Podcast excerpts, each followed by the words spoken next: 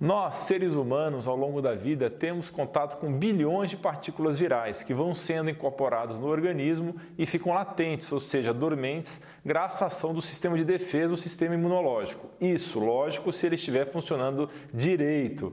Esse sistema imune consegue deixar os vírus em xeque, evita que eles se reproduzam e forçam que eles permaneçam dormentes. Ou seja, se houver uma queda do sistema imunológico, os vírus acordam como se fossem zumbis que voltam à vida e passam a se reproduzir e a fazer estragos dentro do seu corpo. Em geral, os vírus não vão te incomodar se seu sistema imune estiver forte.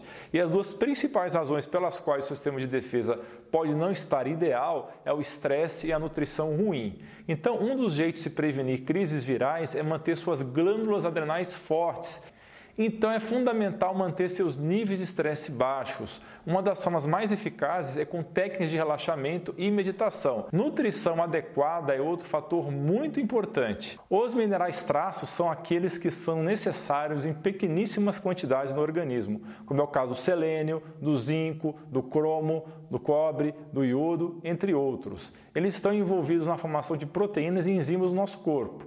Eles também são muito importantes para desativar vírus. Por exemplo, o zinco é importante para desativar um tipo de vírus respiratório chamado rinovírus, que causa resfriados, gripes e sinusites. Já o cobre faz parte do complexo da vitamina C e é então necessário para formar o colágeno. É importante também para o sistema nervoso central e tem efeito contra alguns vírus também. Mas como você fica deficiente em minerais traços? Essa é a pergunta. A principal razão é que não é feita a reposição desses minerais pelos fazendeiros nos solos das plantações. Eles simplesmente fazem a reposição do nitrogênio, do fósforo e do potássio. E a planta não consegue puxar esses minerais faltantes do solo porque eles não estão disponíveis. Pessoas submetidas a cirurgias para redução do estômago, essas também vão ter deficiência desses minerais. Qual seria então uma maneira fácil de repor esses minerais traços? Um jeito certamente seria ingerir um suplemento de poliminerais, mas outro jeito é você ingerir um sal integral, como sal marinho integral, ou comer algas com frequência. Também é fundamental que você coma a maior variedade possível de vegetais, nozes e castanhas para os que não são intolerantes a esses alimentos. Especialmente importantes são as vitaminas A, C e D.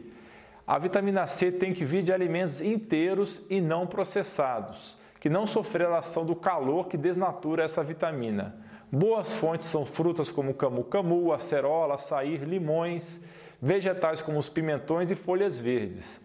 A vitamina A é também muito importante, é uma vitamina que dissolve em gordura. E o óleo de figo de bacalhau vai ser uma ótima fonte tanto da vitamina A como da vitamina D.